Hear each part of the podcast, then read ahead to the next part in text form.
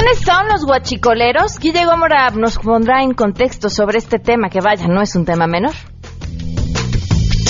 Además, ¿cómo va la batalla contra el abuso infantil desde esta publicidad que seguramente han escuchado del Consejo Nacional de Población? Bueno, vamos a platicar sobre esto el día de hoy. Mi padrastro me está haciendo cosas que no están bien. Ya no quiero que me siga pasando esto. Y claro, tenemos buenas noticias, ciencia con Enrique Ansúrez y mucho más, así que quédense con nosotros así arrancamos hoy a todo terreno. MBS Radio presenta a Pamela Cerdeira en A Todo Terreno donde la noticia eres tú.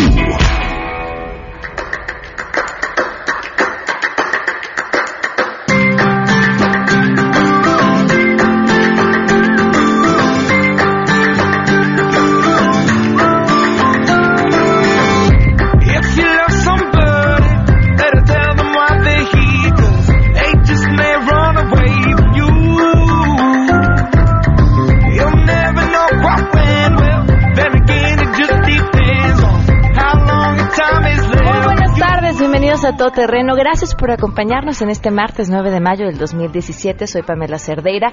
Los invito a que, por supuesto, estemos en contacto, que es lo más importante, lo que ustedes tienen que decir. El teléfono en cabina 5166-1025. Les doy el número de WhatsApp 553332-9585. El correo electrónico a todoterreno arroba mbs.com. Y en Twitter y en Facebook, donde me encuentran como Pam Cerdeira, voy a estar atenta a todo lo que tengan que platicar. Vamos a arrancar, eh, bueno, vamos a arrancar con varios temas. Y este, ah, estamos acostumbrados a escuchar cómo los diputados se asignan bonos por lo que sea. En esta ocasión, este bono viene eh, desde la Asamblea Legislativa y tiene que ver con el festejo del Día del Niño y el festejo del 10 de mayo. Le agradezco enormemente a Gustavo García, integrante del Comité Ciudadano de la Colonia Granada, que nos acompañe hoy eh, vía telefónica porque eh, pues desde la vía ciudadana se ha inconformado eh, con este bono de los diputados de la Asamblea Legislativa y, bueno, para que nos comente más al respecto. Muchísimas gracias, Gustavo. Buenas tardes, ¿cómo estás? Hola, Pamela, buenas tardes, gusto saludarte. A ver, Gustavo, ¿cuál fue el trámite mediante el cual te estás inconformando y qué esperas obtener? Pues mira, al igual que, como lo mencionas, muchos ciudadanos nos enteramos a través de las noticias que los diputados se asignan o autoasignan bonos a diestra y siniestra y no siempre nos enteramos. Yo me enteré la, el 25 de abril en un periódico de circulación nacional que se habían asignado este bono que año con año ya se había convertido en una costumbre y dije, más allá de mandar un tuit o de mandar una carta o de sacar una cartulina, dije, no, perdón, yo voy a promover un juicio eh, me puse a revisar los, los, las funciones de los diputados que están establecidas en la ley, en el estatuto de gobierno, y promoví un juicio de amparo, lo fundamenté, argumentando que no es función de los diputados locales de la Asamblea Legislativa estar eh, promoviendo o utilizando recursos de presupuesto para promover el Día del Niño o el Día de las Madres. No está en la ley y es de sentido común que la función de un diputado, de un legislador es legislar y esto nada tiene que ver con legislar, así que decidí promover un juicio de amparo que espero sea admitido en los próximos días para que cada uno de los 66 diputados que le va a llegar una copia de la demanda tenga que rendir un informe porque tampoco ni siquiera informan en qué se gastan esos recursos. El año pasado bastó un recibo simple con firma del diputado diciendo que recibió los recursos para justificar en que, que, así estaban bien aplicados, ¿no? Claro, luego nada más dicen, lo gasté en gestiones, este, ¿no? O algunos de ellos, en el mejor de los casos, lo donan a alguna fundación. Es su palabra favorita esa de gestiones, ¿no? Y justo le dediqué un, un, tiempo de estudio y un párrafo al juez diciéndole gestionar significa en, el, en, en la Real Academia de la Lengua Española, en el diccionario, gestionar solución de problemas significa atender, a los ciudadanos, atender problemas, eh, gestionar ante autoridades soluciones. ¿Qué solución implica comprar juguetes y andarlos regalando? He visto algunos diputados inclusive regalar juguetes chinos con estos recursos y ahora sí que, como dice el refrán popular, hacen caravana con sombrero ajeno y andan como patriarcas el Día del Niño y el Día de las Madres regalando electrodomésticos y juguetes con presupuesto público. Ahora, Inconcebible. ¿Esto podría sentar un precedente no solamente para este tipo de bonos, sino cualquier otro que se les ocurra entregarse después? Cualquier recurso que no tenga que ver con las funciones de la Asamblea Legislativa ya deben de poner un alto porque se sienten todopoderosos. Fue un acuerdo de la Comisión de Gobierno donde de un plumazo dijeron 6.6 millones de pesos para que los diputados apoyen festividades del Día del Niño y Día de las Madres. Que sabemos los que están en ese ámbito y en ese y en ese medio, sabemos que lo utilizan como clientelismo electoral, van a las colonias, van a los distritos y como si fueran recursos propios, como si fueran grandes capos, están ahí repartiendo juguetes y llevando payasitos y fiestas y regalando pastel cuando esa no es la función de un diputado. Un diputado debe de ganarse la ascendencia de la comunidad que representa trabajando, no gastando dinero y menos si no tiene la productividad para estar dictaminando leyes que tanto hace falta para la ciudad, ¿no? Ahora, Gustavo, ¿ha habido precedentes a esta demanda que has eh, interpuesto?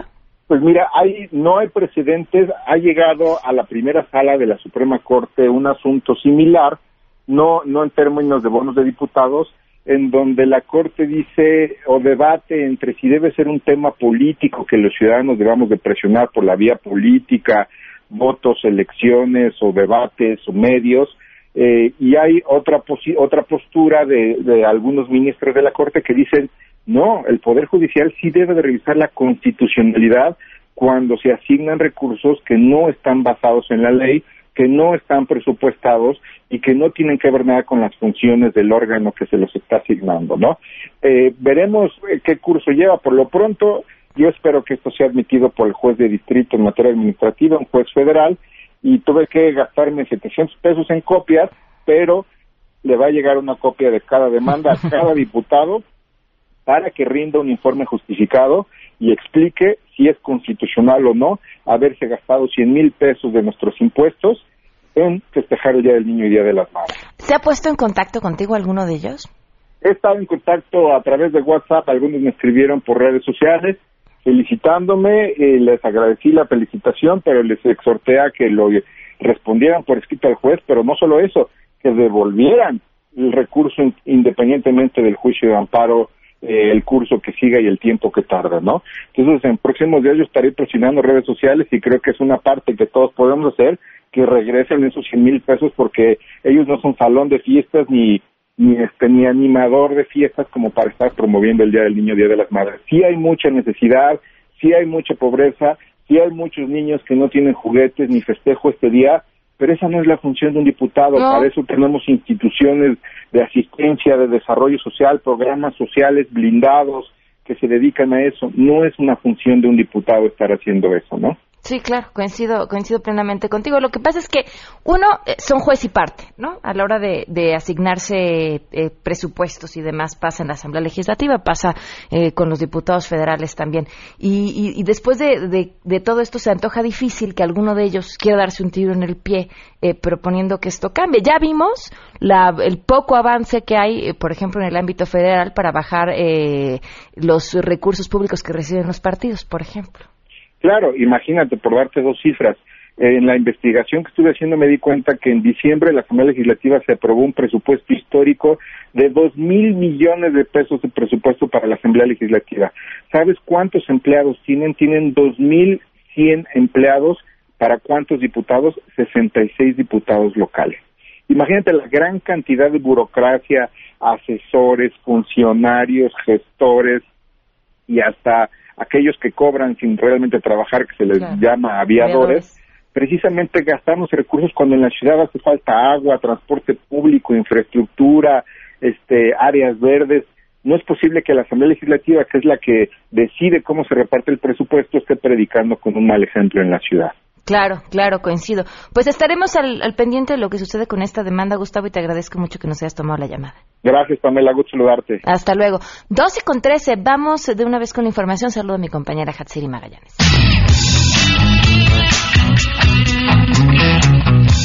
Gracias, buenos días. Pues el presidente de la República, Enrique Peña Nieto, giró instrucciones para que la Secretaría de Gobernación, a través de la Coordinación Nacional de Protección Civil, auxilie a la población y también al gobierno estatal. Todo esto luego de la explosión al interior de un domicilio que guardaba pirotecnia. Esto en el marco de los preparativos de la fiesta parroquial que se celebra el próximo 15 de mayo, cuyo saldo al momento es de al menos 14 personas fallecidas, entre estos cinco menores de edad y siete adultos y decenas de heridos. Esto lo hizo saber a través de su cuenta de Twitter, en donde el jefe del Ejecutivo envió sus condolencias para los familiares y vecinos de quienes perdieron la vida en este trágico accidente. Comentar que también el secretario de Gobernación, Miguel Ángel Osorio Chong, que se sumó a las expresiones de solidaridad para los familiares y pobladores de esta comunidad. Para Noticias MBS, Hatsiri Magallanes. La Fiscalía Especializada para la Atención de Delitos Electorales investiga llamadas telefónicas que son realizadas en las madrugadas para hacer proselitismo a favor y en contra de diferentes aspirantes en los cuatro procesos que se realizan este año. En un comunicado, la FEPADE, dependiente de la Procuraduría General de la República, informó que había una diligencia para esclarecer las denuncias ciudadanas y de partidos políticos que han recibido sobre estas llamadas que se hacen a números celulares y de telefonía fija. La dependencia pidió la ayuda de la población para que graben los números telefónicos y mensajes de texto con el objetivo de identificarlos y sancionar a los responsables. La Fiscalía aseguró que solicitarán al Instituto Federal de Telecomunicaciones un informe sobre los concesionarios o propietarios de las empresas telefónicas o las líneas privadas desde donde se realizan estas llamadas. Informó David Rodríguez. La unidad Lerma de la Universidad Autónoma Metropolitana y la Comisión Ejecutiva de Atención a Víctimas del Estado de México establecerán un comité de expertas para la elaboración de un protocolo de atención a afectados por casos de feminicidio en esa entidad. El acuerdo se alinea con la declaratoria de la alerta de violencia de género hecha por el Sistema Nacional de Prevención, Atención, Sanción y Erradicación de la Violencia contra las Mujeres para 11 de los 125 municipios mexiquenses, dado que en esa entidad se han registrado 922 casos de feminicidio entre 2005 y 2010. Al formalizar la alianza se recordó que el protocolo de atención a familiares y víctimas de feminicidio está en camino de ser publicado en próximas fechas y también servirá para atender situaciones de desapariciones, con lo cual se fortalecerán las relaciones de trabajo interinstitucionales a fin de garantizar el acceso oportuno a opciones de justicia para las mujeres en territorio mexiquense. Informó Rocío Méndez. Al ofrecer una disculpa pública de parte del gobierno de la Ciudad de México a Lesbi, quien fue asesinada y su cuerpo localizado en la UNAM por los tweets emitidos desde la cuenta oficial de Twitter de la Procuraduría Capitalina, la secretaria de Gobierno Patricia Mercado aseguró que el convenio con la máxima casa de estudios no será suficiente para garantizar la seguridad. Tras participar en la ceremonia de entrega de la restauración de la Casa Rivas Mercado, afirmó que es la UNAM quien debe garantizar la seguridad interna y el gobierno solo intervendrá con elementos que vigilen el área perimetral, el reordenamiento de las estaciones del metro y la zona comercial del Paseo de Filosofía. Vamos a escuchar. Tomamos cuenta que, que realmente nos equivocamos en esta comunicación, muy lamentable, y por supuesto una disculpa pública a las mujeres. Estamos trabajando también en esto de la comunicación, pero sobre todo, pues hacer la investigación y que no quede, o sea, que no quede duda sobre lo que ahí sucedió y por qué la vida esta mujer. Además, indicó que este martes se reunirá con abogadas feministas especialistas en feminicidios y espera que los familiares de Lesbi acepten el acompañamiento jurídico. Hasta aquí la información.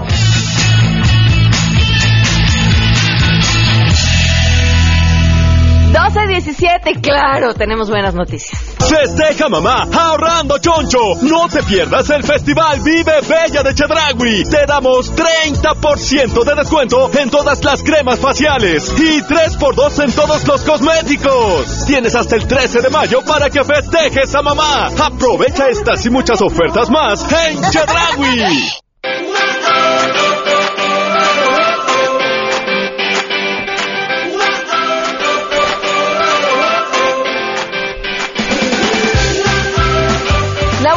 Noticia del día de hoy tiene que ver con lo que están haciendo en la UNAM eh, y es que a través de la Facultad de Música están haciendo posible que personas con discapacidad se conviertan en músicos profesionales. La matrícula de alumnos con esta condición es de 10 y están distribuidos en carreras de piano, canto y educación musical.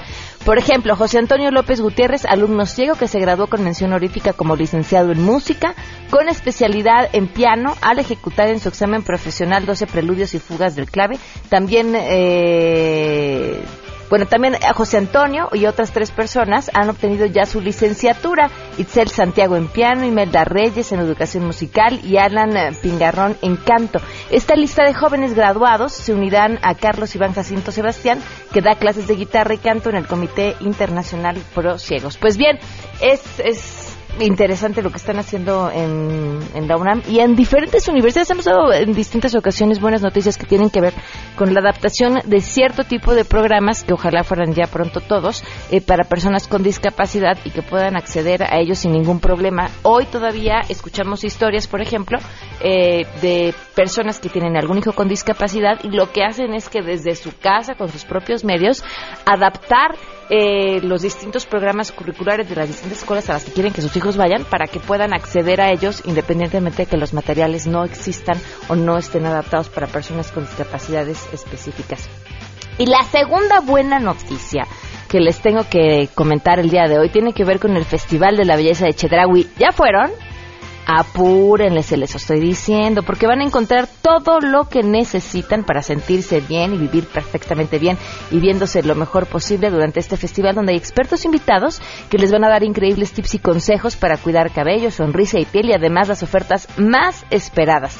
3x2 en todos los cosméticos hasta el 13 de mayo y 30% de descuento en todas las cremas faciales que estará vigente del 8 al 14 de mayo. Y lo mejor es que hay muchas ofertas más, así que aprovechen para vivir bella con el Festival de la Belleza de Chedragui hasta el 16 de mayo. Vamos a una pausa y continuamos a todo terreno.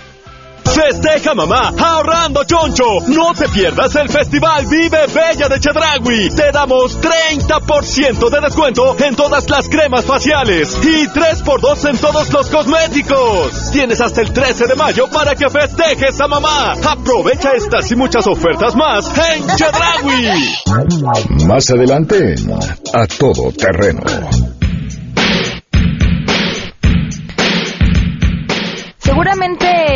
Eh, escucharon ustedes estos spots acerca de el abuso infantil del CONAPO. Bueno, vamos a platicar sobre este tema más adelante. Si te perdiste el programa A Todo Terreno con Pamela Cerdeira, lo puedes escuchar descargando nuestro podcast en www.noticiasmbs.com. Pamela Cerdeira regresa con más en A Todo Terreno, donde la noticia eres tú. Marca el 5166125. En contexto. En contexto. Periodismo de opinión con Guillermina Gómora. A Todo Terreno.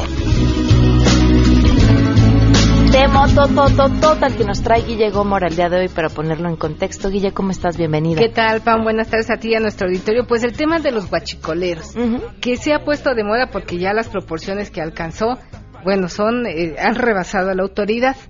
Eh, pero no es un tema nuevo, lamentablemente para nuestro país y para muchas comunidades en, en la República Mexicana, es un tema viejo que hoy al gobierno en la mañana escuchaba al secretario de Hacienda José Antonio Mit dice que les cuesta entre 15 y 20 mil millones de pesos este tema de los guachicoleros que no es otra cosa más que pues la el robo de combustible a los poliductos. A ver, esto que dices tienes toda la razón. No es un tema nuevo y parece que hay tantos intereses ahí metidos que tampoco les interesa investigar, porque la cantidad de combustible que estas personas se roban no es menor.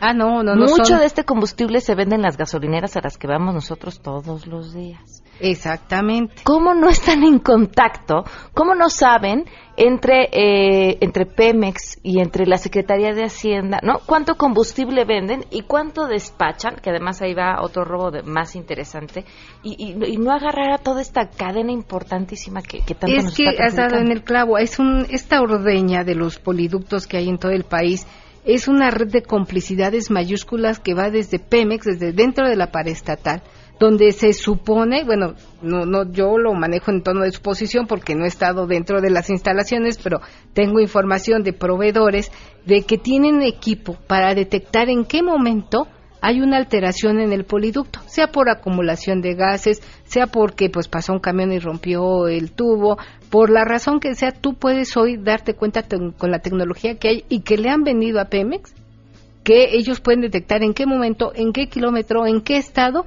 se está llevando a cabo un fenómeno anormal, lo cito entre comillas, en los poliductos. No es una suposición, a mí me lo confirmó hace no mucho tiempo una persona de Pemex, es cierto. Sí, Cuando hay una baja de presión simplemente sí, o acumulación de gases, ellos se dan cuenta. Yo conozco también a un ingeniero que le ha vendido equipo a la parestatal, bueno, a la ex parestatal Pemex por años y él me decía, es que esto hay, o sea, yo no sé por qué no lo hacen. Yo te podría decir por qué no lo hacen, porque pues ahí se reparten todos. Desde el que va a perfora, porque además para perforar necesitas una persona que sepa. No es de que vayas y, ay, pues aquí vi un tubo, creo que por aquí pasa un tubo, le escarbo, le No. pico. No. Necesitas llevar a algún experto en esa materia que sepa eh, ordeñar el poliducto para que puedan sustraer de ahí la gasolina. Luego decías las- el tema de las gasolineras. Eh, en Pemex y en Hacienda hay inspectores que se dedican a revisar, a pasar por cada gasolinera y decir cuánto compraste, cuánto estás vendiendo. Y se supone, insisto, y cito entre comillas, se supone que la, todas las máquinas tienen un sistema de cómputo donde se registra cuántos litros hay, cuántos vendiste, en fin.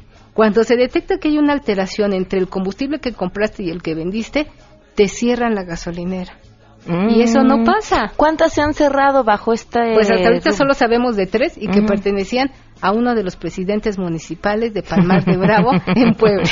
Ok. Donde se vendía. Pero también hay industrias que compran este eh, combustible robado, gasolina, diésel, pues porque les sale más barato. El litro lo venden a 7 pesos. Entre 7 y 10 pesos. Y además se vende a la vista del público, no se esconden. Hay misceláneas en Puebla y en otros estados donde se registra este robo de combustible que son misceláneas de hidrocarburos. O sea, no se esconden, la gente sabe que en X local tú puedes ir y comprar los litros de gasolina que quieras, a 7 o 10 pesos. Bueno, es que no nos lo decían al principio de, de este sexenio cuando promovían las reformas estructurales que el petróleo es de todos. Ah, sí, bueno. Y, eh, Están haciendo valer su derecho, Sí, Guille. Bueno, ese es un apunte muy importante sobre lo que yo quiero eh, eh, abordar también el día de hoy. La cultura del huachicol, el mundo del huachicol. Sí, porque en, en las personas que yo he platicado allá en Puebla y en Hidalgo, que se dedican a esta práctica, lamentablemente, me dicen, pues, ¿por qué no le voy a robar yo a Pemex si ellos nos roban a nosotros? El petróleo es de todos los mexicanos. ¿Por qué yo no voy a ordeñar un ducto? Yo decía, es que es ilegal. Pues sí, pero el petróleo es de todos los mexicanos. Entonces, eh, bajo esa lógica, ellos han creado todo este negocio del que hoy viven miles de personas. Bajo esa lógica, la gente tampoco paga impuestos, porque ¿para qué Exacto. pago impuestos si se lo van a robar? Y bajo esa lógica nadie haría nada. Nadie haría nada como lo hemos visto porque eh, se hace hasta hoy, porque recordemos también, eh, Pam, que en 2010 hubo una tragedia terrible producto de esta ordeña en San Martín Texmelucan, donde hablas de más, eh, de hubo 30 muertos y más de 50 heridos, y nadie hizo nada. Rafael Moreno Valle, exgobernador de Puebla, a quien le tocó esta tragedia, pues nunca vimos que hiciera nada. Y, bueno, ahí está ese tema, ¿no? Hoy se hace algo porque ya eh, rebasaron, insisto, el, el nivel de la autoridad, porque vimos el bloqueo la semana pasada en la eh, carretera eh, Puebla-Orizaba, y ahí veíamos cómo han utilizado a las mujeres y a los niños como escudos humanos. E igual los utilizan para la ordeña, para la distribución, para la venta, porque hoy para el narcotráfico, que es quien está detrás de todos estos guachicoleros, la venta ilegal de combustible representa su segunda fuente de ingresos. Detrás de esta, por ejemplo, en Puebla están los bucanas y están los zetas. Los bucanas es una derivación de los zetas, pero hoy ellos son los que controlan esta venta ilegal de los hidrocarburos. Preguntábamos a Inés, ya tiene algunas semanas, eh, por parte del gobierno federal acerca del robo de combustible y la respuesta fue bueno, pero no solo en México se da, el robo de combustible sucede en todo el mundo. Esa fue la respuesta. Híjole, no creo que O sea, estos niveles. Mal de muchos consuelo de que Además, claro, ade- y además un país que está apostando por la importación de gasolinas, por, por, por- por un chorro de cosas que no le está dando o no le daría ninguna certeza a todos aquellos eh, nuevos interesados en participar. Exacto, imagínate a quienes estén interesados en invertir en el sector petrolero de nuestro país cuando sabes que este tema del huachicol, del robo del combustible, es eh, legal. Eh, Sí, sí. legal y aceptado entre Pemex, entre los que se lo roban y entre los que lo venden. Entonces, es, es- es terrible lo que está pasando. Fíjate, tengo el siguiente dato. Los grupos delictivos realizaron 28 perforaciones en promedio entre el 1 y el 28 de febrero. 28 perforaciones diarias. Entre el primero y el 28 de febrero. ¿Sabes por qué Sí. solo fueron 28? Que solo tenía esos días el mes. Pero 28 perforaciones y nadie se da cuenta. Oye, el santo al que le rezan, porque déjame decirte que así como los narcos tienen a su Valentín Malverde, los guachicoleros tienen a su niño guachicolero. Lo veneran en el municipio de Palmar de Bravo, en una de las capillitas de esa eh, iglesia, de ese municipio. Ahí está el niño guachicolero, que es la imagen, para quienes son religiosos, eh, que es el santo niño de Atocha, pero ¿qué crees? Que en lugar del báculo y flores, pues este tiene una manguera y bidones. ¿Es en serio? Es en serio. Existe el niño guachicolero, existe la cumbia del guachicol. Ok. O sea, nosotros los mexicanos que nos reímos de A ver, todo, busquemos la cumbia del huachicol, Janine, para poder salir con eso a corte. Entonces tienes ahí al Valentín Malverde de los narcos y tienes al niño guachicolero. Ujú. Increíble. Entonces, ves, se ha desarrollado toda una cultura que legitimiza y socializa este delito. Y mientras tanto nosotros seguiremos viendo pasar nada más, subiendo el precio del combustible. Tienen al Toñín también, que es el capo del huachicol en la zona de Quecholac. Ujú. Y él hace fiestas y regala cosas el Día del Niño y está preparando el festival del 10 de mayo, donde regala electrodomésticos. ¿Y sabes que alguien le ha hecho algo? No. Nada. No, porque Nada, ahí A está ver, el Toñín. Vol- volvemos a la misma dinámica de la delincuencia organizada en comunidades que han sido abandonadas históricamente por parte del gobierno y que y que llegan estos delincuentes a darles lo que antes no Sí, los vacíos se llenan. Los vacíos se llenan y ahí está el narco ahora detrás de estos guachicoleros. El Toñín incluso quiere ser, es- tiene una asociación civil que preside su hermano José Alejandro Martínez Fuentes, ¿Cómo la se llama la asociación asociación? civil Fusión y Fuerza. ¿Y qué, cuál es el fin de esa asociación? Ah, pues civil? ayudar a la gente, ayudar a la gente, a la como bien señalas tú, que está reque- eh, necesitada de muchas cosas, ellos los ayudan y bueno, hasta quiere ser presidente municipal. Y no de dudes que lo consiga. Sí. Bueno, si el presidente de Palmar de Bravo le acaban de cerrar tres, gasolineras, gasolineras, claro. vendía, ¿quién le autorizó al presidente de Palmar de Bravo tener esas gasolineras y vender combustible robado? Porque sabemos, La autoridad. claro, y lo que se necesita para llegar a esos puestos eh, son recursos y pues si algo tienen es eso. Pues sí. Con dinero baila el perro, dice la sabiduría. Ah, popular. así es, haciendo, haciendo valer este de- eh, aquella de que el petróleo es de todos. Guille, tu columna. Mi columna hoy aborda este tema, la he titulado Los veneros del diablo, retomo aquella frase del poeta zacatecano en Suave Patria, donde dice que eh, eh, los veneros no los escrituró el diablo. Muchísimas gracias, Guille. Gracias a ti, buena tarde para todos. Nos vamos con la cumbia del huachicolero a corte. si bailas solito o en montón, moviendo la cintura con más sabor, tú bailas la cumbia del guachicón. Pamela Cerdeira es a todo terreno. Síguenos en Twitter, arroba Pam Cerdeira. Regresamos. Pamela Cerdeira está de regreso en A Todo Terreno. Únete a nuestra comunidad en facebook.com, diagonal Pam Cerdeira. Continuamos. 12 del día con 40 minutos. Muchísimas gracias por sus comentarios. Eh, voy a leer algunos de ellos. Dice aquí Alejandro Martínez, Pemex tiene la economía para comprar equipos de control remoto de revisión e inspección de sus líneas, equipos de esos drones.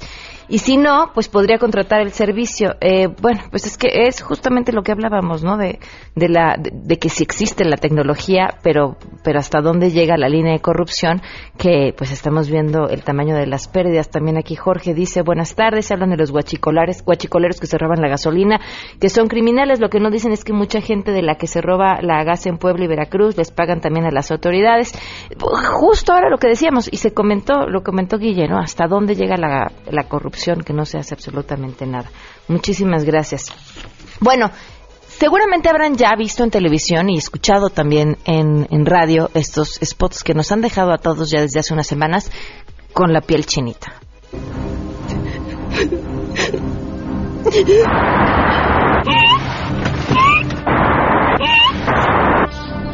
Entonces sí me voy a meter el próximo partido. Pues como habíamos quedado, ¿no, Guille? Y te dejo jugar unos minutos. Ya te dije que vamos a ir a mi casa a ver películas. Parte de pasar tiempo juntos tú y yo. ¿No tienes ganas de jugar con tu té favorito? ¡Órale, ¿tú que querías jugar? Ma, tengo algo que contarte. Me dijo que era nuestro secreto. Lárgate y deja de decir mentiras. Es la primera vez que me pasa. Primero tuve miedo, pero no me dejé. No, porque tocas mi cuerpo. Mi padrastro me está haciendo cosas que no están bien. No me voy a quedar callada. No voy a ver películas sola contigo ni con nadie. No te guardes secretos. Habla. Tu cuerpo es tuyo y de nadie más. Cuídate, no te dejes. El abuso sexual infantil debe acabar. No te calles. Llama al 089 con APO.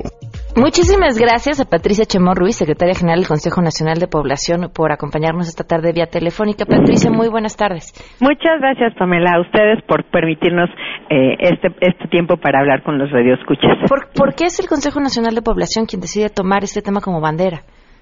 Mira, el Consejo Nacional de Población se compone de todas las secretarías e instituciones de la Federación, es decir, el Consejo es la Secretaría de Salud, la Secretaría de Educación, la Secretaría de Medio Ambiente, la Secretaría de Gobernación. De hecho, el presidente del Consejo es el secretario de Gobernación, Miguel Ángel Osorio Chong. Yo soy la secretaria general. Es decir, el Consejo Nacional de Población abarca todo lo que es política de población, es decir, todos los temas de la población. Es por eso que abordamos este, el tema de envejecimiento, el tema de migración, eh, el tema de movilidad, el tema de medio ambiente, todos los temas son temas del Consejo. Y este es uno muy importante. ¿Por qué se, por qué se vuelve este tan importante? Eh, a raíz de la ENAPEA, de la Estrategia para la Prevención de Embarazos en Adolescentes, que también es un reto importante para México, tenemos dos metas. Una, disminuir al 50% los embarazos de las niñas de 14 a 19 años y otra, erradicar los embarazos de las niñas de menos de 14 años. Y muchos de estos embarazos son producto de una, un acto de, de- de violación, de un abuso continuo de una niña eh, eh, por su padre, por su abuelo, por algún familiar, por un amigo de la familia, etcétera. Entonces se, se decidió por instrucción del presidente de la República, por instrucción también del secretario de Gobernación, Miguel Ángel Osorio trabajar este tema y salir lo más contundente y fuerte posible. Por primera vez un gobierno mexicano toma esta acción, toma esta esta bandera para primero visibilizar el abuso sexual infantil, que las niñas y los niños eh, sepan que no están solos, porque a veces una niña puede se, eh, puedes ver que fue víctima de violencia sexual cuando sale embarazada, pero de un niño no, nunca te das cuenta. Crece y a lo mejor algún día lo lo externa, pero pero si no viven este todo el tiempo con este con esta carga no entonces quisimos hacerlo eh, hemos tenido el apoyo no solo de, de- del gobierno sino de toda la de toda la sociedad. Ha sido un tema que todo mundo ha acogido que nadie ha este ha- ha, este estado en contra. Nos han llegado sugerencias ya te platicaré platicaré de ello pero por eso es el tema de de ya basta con el abuso sexual infantil ¿Han, ¿Han podido medir el impacto de esta campaña en términos de denuncias? Aún no, de hecho llevamos poquito más de un mes o casi un mes este, al aire en radio, en televisión. Eh, estamos, tenemos previsto un estudio, pero eh, no, no, no lo hemos medido. Lo que sí hemos medido, porque ha habido quien ha escrito, quien nos comenta en la calle, en eventos, en, en notas, eh, muchas eh, dudas y muchas sugerencias de, de este de- sobre la campaña de bueno por qué solamente son figuras masculinas, por qué un entrenador, por qué un tío, por qué este la mamá no le cree a la niña, porque son situaciones que que encontramos para para para mostrar de primera instancia y esa participación y esa eh, esas sugerencias que nos hace la gente nos ayuda a ver que está rindiendo eh, fruto, estamos eh, visibilizando el problema, tanto adultos como niños estamos trabajando en ello. Hay niños que eh, o niñas o mamás que nos refieren, es que mi hija me dijo, mamá, por eso te tengo que decir todo. Sí, efectivamente, por eso te- me tienes que decir todo. Tenemos que tener confianza en nuestros hijos y nuestros hijos deben tener confianza en nosotros. ¿Qué pasa cuando un niño llama al 088 y denuncia? ¿Qué sigue? El 089. Digo, perdón, Eh, eh, gracias. Como es local, cada eh, estado y cada cada lugar te envía, te, te reporta, te, te reenvía al, a la institución correspondiente, ya sea el DIF o la Procuraduría de Defensa del Menor. Cada- eh, por eso escogimos en vez del 911 marcar el cen- 089, porque en cada estado y en cada ciudad es distinto el, el manejo que le dan a los eh, delitos sexuales de los niños. Entonces, ¿qué haces? Mar- marcas el 089 y te la operadora te refiere a depende de tu localidad hacia qué instituciones y quién te va a atender. Patricia, no sé si puedes responder tú esta pregunta es del público y nos dice alguien que si puede, eh, se puede hacer una denuncia 40 años después del abuso, o sea, si, si prescribe. Mm, sí, no, no es una pregunta que, que yo te pudiera responder, pero este, recuerdas, eh, recuerdan todas la marcha hace poco de mi primer acoso, mi primer, sí, mi primer acoso. Claro. Lo grave que fue enterarnos precisamente 40, 30, 20, 10 años después de lo que había sucedido con una mujer o con un hombre, porque además también este eh, eh, parte fueron fueron hombres no sabría decirte, pero que te ofrezco investigarlo. Eh, yo creo que es un delito que no debería prescribir, por eso yo lo creo. No quisiera no quisiera ahondar más, pero yo lo investigo y con muchísimo gusto te lo refiero más tarde. Claro, pues te agradezco enormemente que nos hayas tomado la, llamada y, y, bueno, compartirnos esta información sobre esta campaña importantísima. Muchísimas gracias. Al contrario, Pamela, gracias a ti. Hasta luego. Hasta luego. Le agradezco también que nos acompañe vía telefónica al doctor Eusebio Rubio, médico cirujano con doctorado en el programa de sexualidad humana, quienes ya han escuchado ustedes eh, hablar sobre eh, sexualidad en diferentes aspectos en este espacio. Gracias por estar con nosotros. Buenas tardes. Pamela, buenas tardes, buenas tardes a tu auditorio. Desde tu opinión, ¿esta es la, manera efectiva de conseguir que, los niños hablen acerca del abuso sexual? Mira, yo creo que sin lugar a dudas es un paso adelante y el Consejo y Patricia y cualquiera que haya estado involucrado en la decisión se merece pues un aplauso y una felicitación porque eh, llevábamos mucho tiempo sin una campaña de esta envergadura generando la conciencia que algo así de ese tamaño eh, puede generar. Eh, yo creo que en términos generales es una acción muy positiva que genera conciencia sobre todo genera conciencia en los adultos. Eh, hay, una parte muy complicada de cómo transmitir el mensaje a los pequeños, porque eh, a medida que se presentan las cosas sutiles, eh, dejando entrever, en ese mismo momento dejas margen de no entendimiento propiamente por los pequeños, que son los que hay que proteger. Los adultos lo entendemos como señalabas al principio, pero inmediatamente y hasta la piel se hace chinita, nada más de imaginarse la continuación de la escena. Eh, entonces, a título de lo que mencionaba la secretaria de CONAPO, eh, de, de sugerencias, probablemente la única cosa que habría que pensar es cómo lograr llegar con los pequeños y las pequeñas de manera todavía más directa. Claro que luego por ahí algunas conciencias se levantan eh, eh, molestas por la explicitez, pero fíjate que la explicitez es lo que hace falta. Hace falta decir con toda claridad, los genitales no se tocan, no se tocan más que exclusivamente por la persona y las personas que los cuidan, la mamá y el médico, nadie más. Y ese mensaje, desafortunadamente, desde que empezó la campaña, pues no aparece, siempre queda implícito. Eh, y bueno, eso es algo que se entiende con las complejidades de presentar las cosas en una sociedad que todavía tiene ambivalencias muy grandes con la sexualidad. Pero más allá de ese comentario y de esa sugerencia de otro poquito de más claridad para los pequeñitos que no entienden bien porque todavía necesitan mucha concreción, con mucha claridad las cosas, me parece que es una campaña que merece un aplauso importante. Eusebio, ¿qué señales tendremos que estar de alerta a los adultos eh, que tienen los niños cuando ha habido abuso? La, mira, no hay señales específicas, pero sí hay una cosa muy, muy clara. Cualquier cambio de conducta o de carácter que tiene nuestro pequeño, nuestra pequeña, eh, hay que investigar bien y la posibilidad de un abuso sexual es elevada, no segura, pero si es elevada, qué sé yo, si de repente la pequeña o el pequeño se vuelve muy hostil, muy agresivo, muy aislado, eh, si desarrolla temor de visitar algún familiar o alguna persona o algún adulto, si desarrolla eh, la, eh, una actitud al revés, muy, muy sexualizada o muy buscadora de contactos. Estos cambios nos deben de alertar, pero hay que tener mucho cuidado de no este, ver moros con trinchete, como decíamos hace algunos años, de no imaginarnos las cosas. Este, hay que aclarar, y lo que hay que hacer es abrir la comunicación con ellos.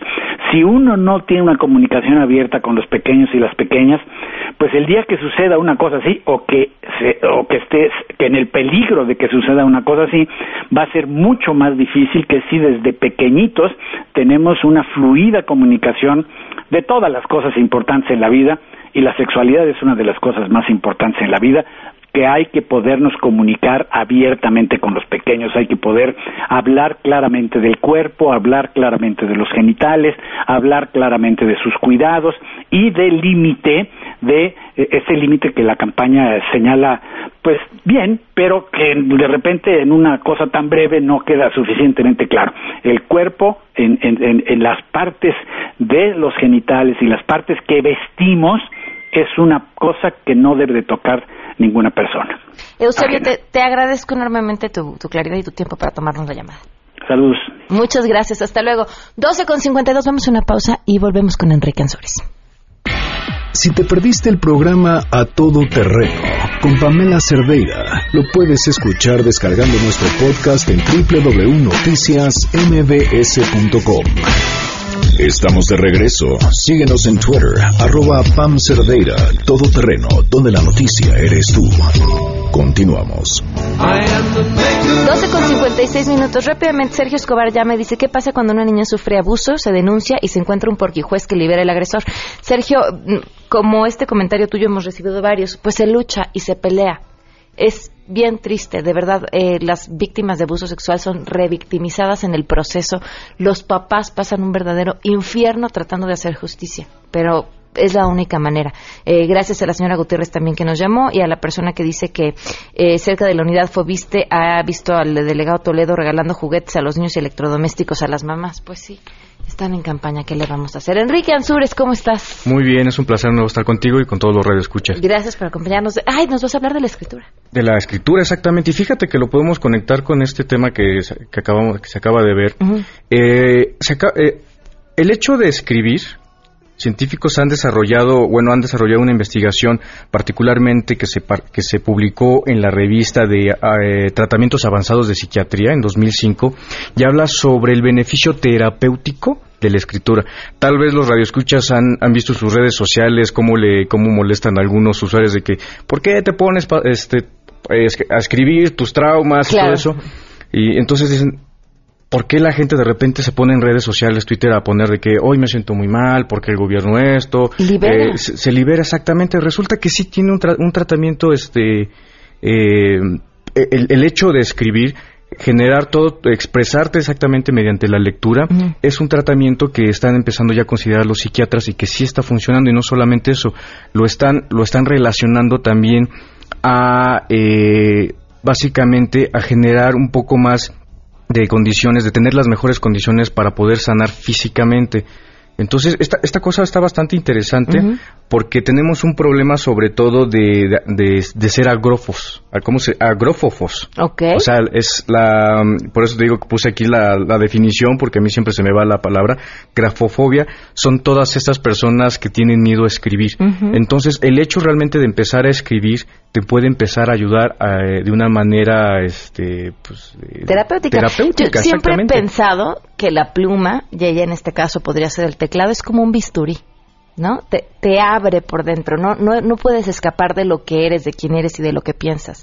Trae, háganlo, un día traigan un problema con alguien, un pleito que se quieren echar y no pueden, escríbanlo. Siempre Yo hago un ejercicio semanalmente. Uh -huh. A veces uno trae la, la, cabeza por todas partes y no sabes ni para dónde caminar y no te concentras. Yo lo que hago una vez a la semana, pongo mis prioridades, pongo mis proyectos, pongo lo que... y, y empiezas a visualizar claro. toda tu vida y empiezas a organizarla, bueno, primero le voy a dar prioridad a esto, pero ya aterrizas las ideas y no estás con, con toda esa locura que te da que te da estrés. Entonces, escriban, no, no, no le tengan miedo. Si están más interesados en todo este tema, síganme en Twitter, arroba Enrique Ansures. Ahí les voy a poner la nota de, de, de todo esto, de cómo, cómo pueden empezar a escribir. Y bueno, también hay que leer. Ah, hay que leer por, para también este, empezar a escribir bien, porque es un problema que se tiene a nivel nacional que la gente no lee. No lee. Así es. Muchísimas gracias, no, es Enrique. Un Nos vamos, se quedan en mesa para todos. MBS Radio presentó a Pamela Cerdeira en A Todo Terreno. Te esperamos en la siguiente emisión, A Todo Terreno, donde la noticia eres tú. MBS Radio, en entretenimiento, estamos contigo.